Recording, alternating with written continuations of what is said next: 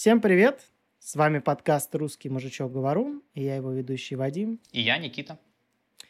И сегодня мы поговорим о такой важной и сложной теме, как аборты и отношение, собственно, к абортам.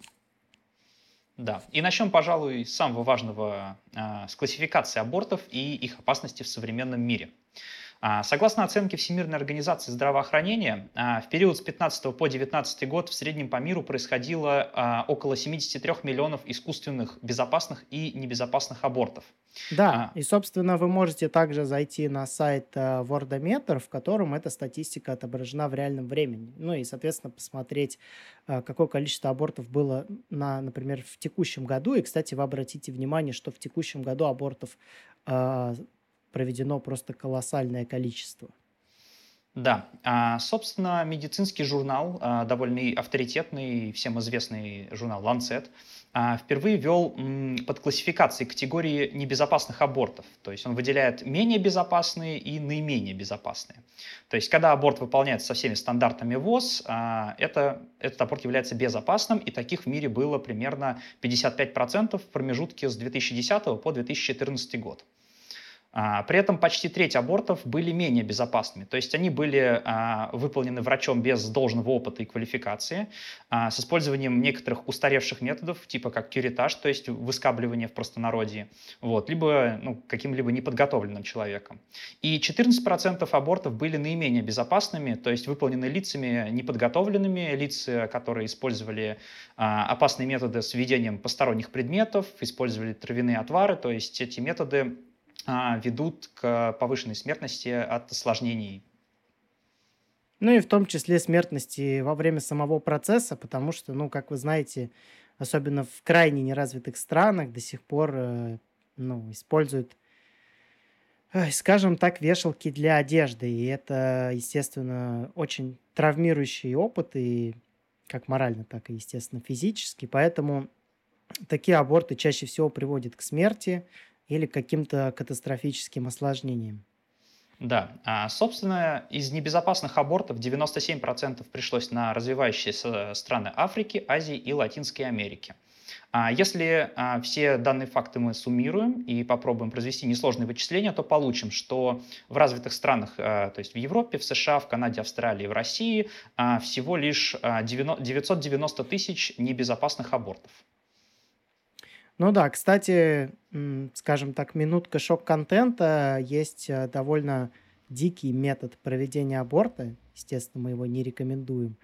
А, когда в половые органы женщины засовывается луковица, и она, собственно, прорастает э, своей зеленой частью в матку. После этого луковицу резко вырывают. Это крайне редкий, но крайне Звучит безумный, довольно дико. Да, крайне дикий и безумный метод. И, собственно, ну, естественно, он приводит к травмам в 99% случаев, потому что это просто кошмар. Да, а, и как раз переходя к теме, а, довольно важной теме, это смертности от абортов, мы можем опираться на аналитические данные компании Statista, это немецкая компания, которая проводила исследования по смертности в США от абортов. А, тут как бы важно понимать, что существуют разные принципы формирования статистики. Э, это либо, основные из них это либо смерть во время самого аборта, либо смерть от аборта и его последствий. Вот. Ну да, последствий довольно, кстати, много может быть. То есть в целом э, тех осложнений, которые проявляются уже после, их огромное количество, поэтому, ну, чаще всего они как раз-таки являются основной причиной, а не столько сам аборт. Там, особенно в развитых странах, там, например, в США колоссально низкое количество смертей именно во время абортов, но при этом осложнения дают очень, очень такие плачевные результаты. Да, но тем не менее в 2017 году непосредственно во время аборта умерло всего две женщины.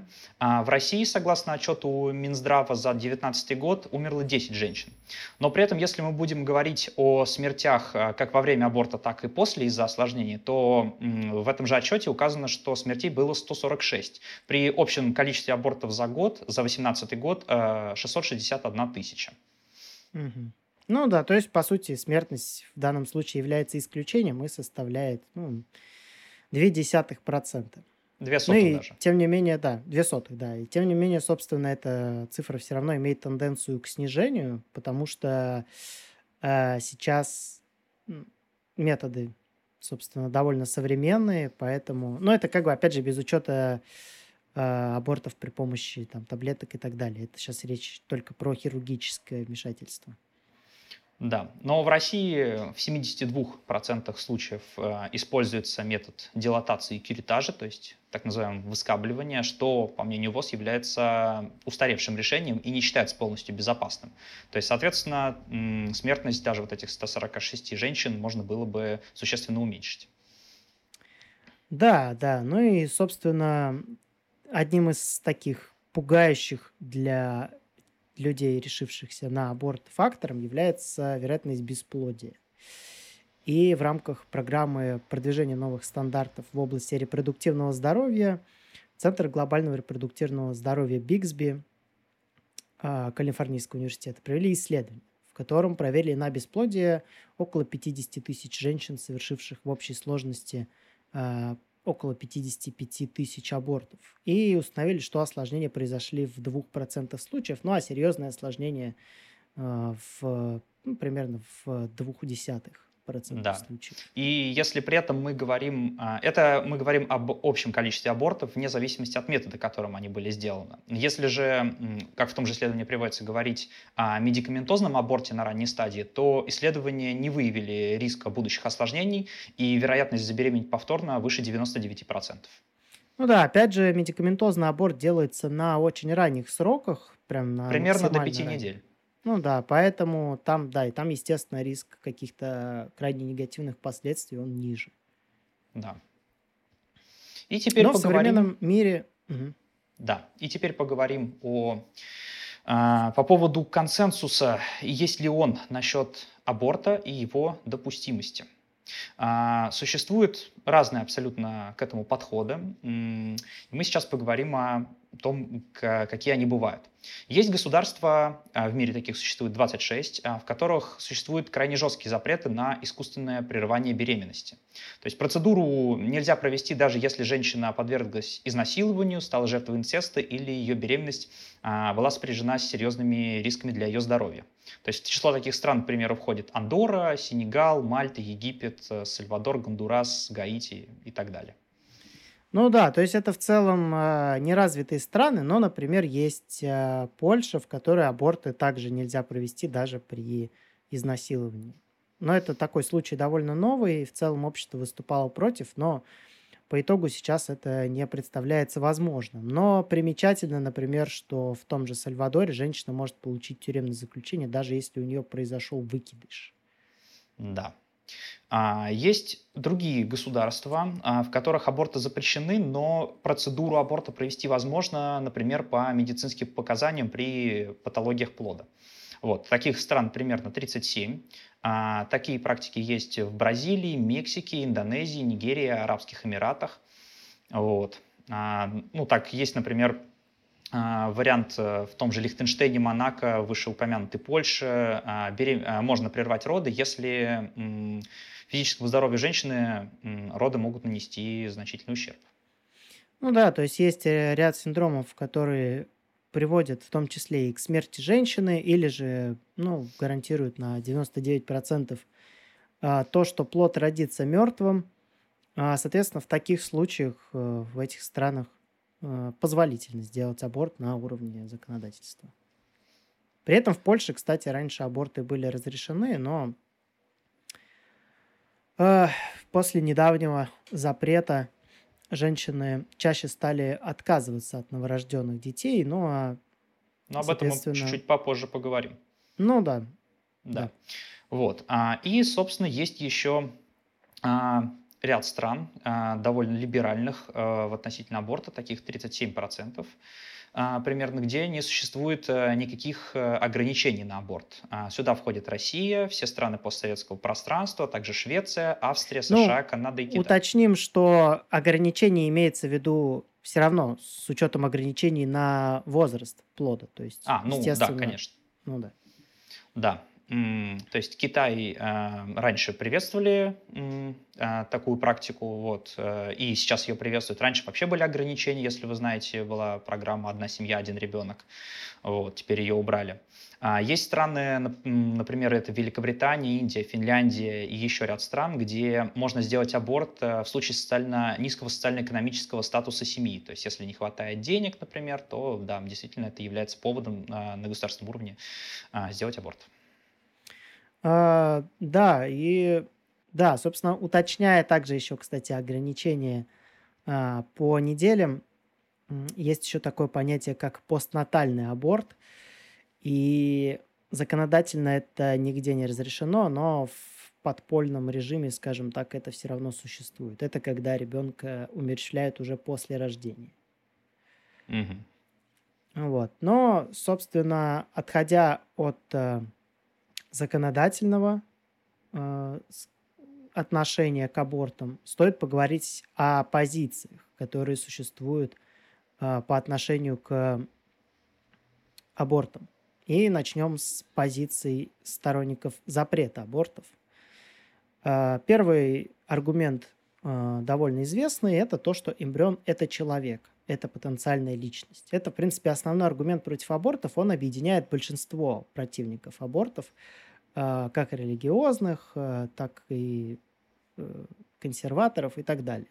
В качестве аргументации здесь используется то, что эмбрион обладает – рядом физических черт, в процесс развития которых уже заложено уподобление привычным там, нам конечностям. То есть как бы, mm-hmm. в плод уже заложена возможность того, что из его пока не оформленных конечностей вырастут полноценные человеческие органы. И, соответственно, также э, наличие уникального набора генов, ну и в случае религиозных аргументов наличие души. Да, при этом у нас есть э, российские медицинские критерии, по которым человеком может считаться тот, кто родился с весом больше 500 граммов и не раньше 5 месяцев и 6 дней с зачатия. А, пятимесячный новорожденный в глазах медиков, по сути, станет, э, станет человеком только через неделю жизни. Вот. С точки зрения матери а, процесс называется родоразрешением тоже только после пятого месяца. Вот. Младенца могут назвать мертворожденным, если он будет старше 22 недель. В 21 неделю он материал, а мать делает аборт. Ну да, это такая, опять же, классификация именно на уровне государства. Да. А, также второй аргумент это то, что плод может чувствовать боль. Это довольно популярный тезис, и появился он по той же причине, по которой э, в школе на уроках истории рассказывают, что Ливонский орден провалился под лед из-за фильма. То есть был такой фильм, а, которым, который, в общем-то, весь был построен на изображении некого плода, который а, пытается увернуться от медицинских инструментов, страдает от боли и так далее. И вот он как раз-таки поднял дискуссию об этом в обществе, о том, что плод может чувствовать боль. Но по большому счету какого-то конвенционального конвенциональной позиции по этому вопросу а, в научном сообществе нет. Это связано во многом с тем, что невозможно четко проследить реакцию плода. И при этом невозможно четко проследить характер боли. То есть раньше считалось, что боль а, возникает, когда уже есть развитая кора головного мозга, но последние исследования показывают, что не обязательно. А, и по этой причине исследования, в принципе-то, толком и не проводятся, разве что вот есть статья 2020 года, а, отсылающая к более раннему исследованию, вот, но как раз которая якобы подтверждает, что до, 20, до 24 недель а, плод может чувствовать боль. Но мы эту статью приведем под этим роликом, вы можете ее почитать. Ну, как и все остальные ссылки. Да, там выводы довольно теоретические, то есть они больше с тем, что э, нам кажется, мы верим э, и так далее, то есть такого плана. Но интересно, что авторы придерживаются противоположных позиций по отношению к абортам. Один из них э, нейропсихолог, насколько я помню, второй, по-моему, социолог. Да. А следующий, третий аргумент э, э, сторонников, противников аборта – это ответственность за сексуальный контакт. А, здесь э, речь идет о том, что родители виноваты э, в необдуманной беременности, а не родившийся ребенок нет, и поэтому перекладывать на него как бы ответственность, делать его крайним, умерщвляя его, это не гуманно и не этично. Да, но тут как бы есть спорный момент, заключающийся в том, что даже в развитых странах, где существует сексуальное образование, э, всегда можно воспользоваться презервативом, который будет некачественным и женщина забеременеет. Поэтому, э, ну, конкретно этот аргумент не очень релевантен в таких случаях, хотя в целом, ну, он, как и любые другие аргументы, имеет право на жизнь. А, и следующий аргумент – это религиозный аргумент, тоже, естественно, очень популярный. Это то, что аборт – это грех. А, ну, в... поскольку религия не является абсолютной догмой для для нашей страны и в целом для многих других стран, и поскольку это недоказуемая вещь, до конца. По этой причине мы не можем как бы апеллировать к этому как полноценному аргументу, потому что мы не знаем о, о существовании, существовании высших миров и насколько действительно вообще понятие такое, как грех, оно вообще может существовать в принципе. Поэтому аргументом полноценным это назвать нельзя. Ну да, опять же, опять же, это не не уничтожает возможности в обществе, допустим, крайне религиозном обществе, в светском государстве порицать, например, аборты. А, ну и, собственно, последний такой весомый аргумент – это рождаемость. А, противники абортов считают аборты одной из причин демографического кризиса, но если, как мы скажем далее, если обращаться к исследованиям, это не совсем так, поскольку аборты, а, казалось бы, должны на это влиять. То есть, когда человек делает аборт, становится на одного члена общества меньше, но по большому счету это кардинально не влияет на, на демографическую ситуацию. В принципе. Ну, поскольку дети могут, даже рожденные дети а, могут умирать из-за каких-либо болезней, из-за каких-либо патологий, могут происходить форс-мажорные обстоятельства в виде каких-то там военных конфликтов, а, ограниченного доступа к тем или иным ресурсам, а, в том числе и к базовым, там, например, там, питанию, комфортному проживанию и так далее. Плюс население даже при большом количестве абортов может расти за счет э, роста продолжительности жизни. Соответственно, это не является основополагающим фактором. Да, для... само собой. Ну и опять же, это, конечно, не отменяет того факта, что, а, например, в нашей стране, да, они, в нашей стране дома находятся в совершенно ужасном состоянии. Это не отменяет того факта, что их надо делать лучше. А, но, тем не менее, да, это кардинально не влияет. Вот, и я да. думаю, теперь имеет смысл рассмотреть позиции сторонников права на аборт. Да, и основной, первый, самый важный аргумент – мое тело, мое дело. То есть он заключается в том, что никто, кроме самой женщины, не должен распоряжаться ее телом, судьбой и жизнью, поскольку это все входит в перечень прав, которые гарантируют Конституции многих стран, в том числе и России. Ну да, в том числе этот аргумент еще и подразумевает, что только женщина – может э, принимать решение о том, сделать ей аборт или нет. Это такая относительно, даже для левых марксистов, это относительно уже устаревшая позиция, хотя, конечно, сейчас она очень набрала актуальность, но в условиях капиталистического общества мужчина и женщина составляют единую экономическую ячейку, по этой причине мужчина, э, конкретно на мой взгляд, э, должен также иметь право принимать участие в таком решении. Но, естественно, не доминирующее, но хотя бы должен иметь право голоса. Ну, ну да, но, но не решающего в любом не случае. Не решающего в любом случае, да. Но как бы имеет право высказывать свое мнение в данном случае.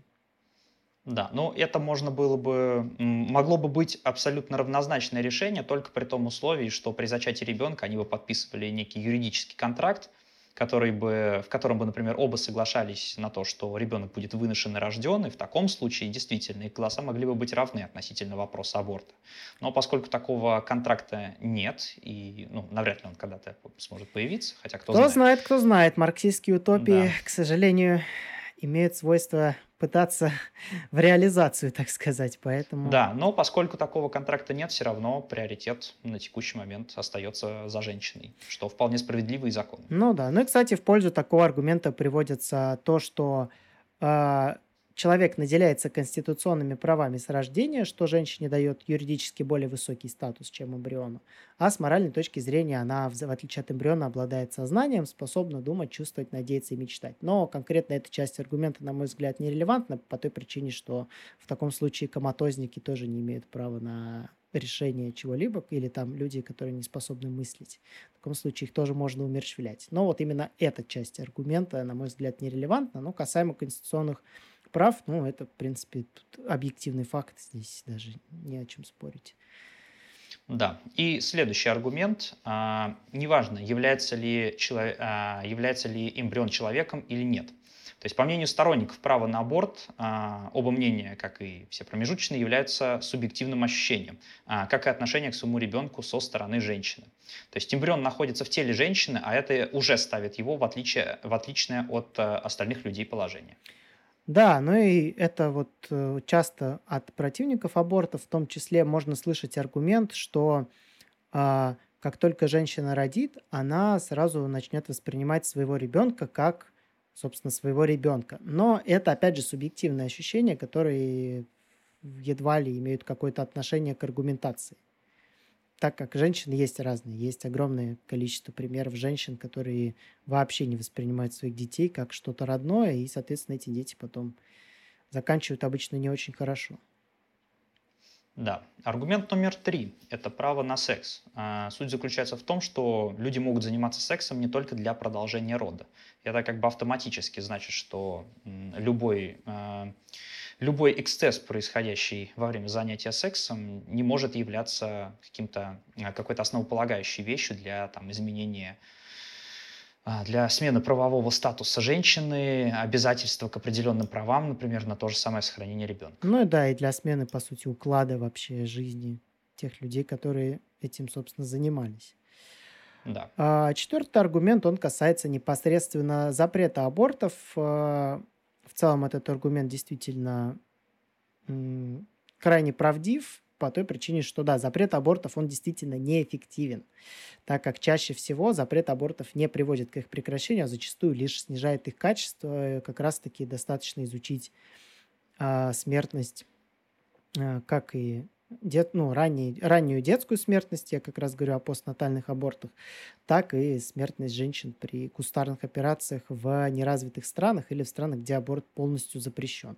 Ну и обращаясь к истории, например, в СССР, вы знаете про знаменитый запрет абортов, количество абортов тогда не сократилось, а продолжало расти, и смертность от, них, от них была просто колоссальная.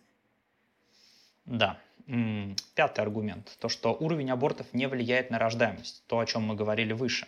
То есть демографические показатели как раз говорят о том, что количество абортов зависит от доступности средств контрацепции, а, а также сексуальной и репродуктивной грамотности населения. То есть это значит, что люди умеют правильно пользоваться контрацепцией и осознают ее значимость.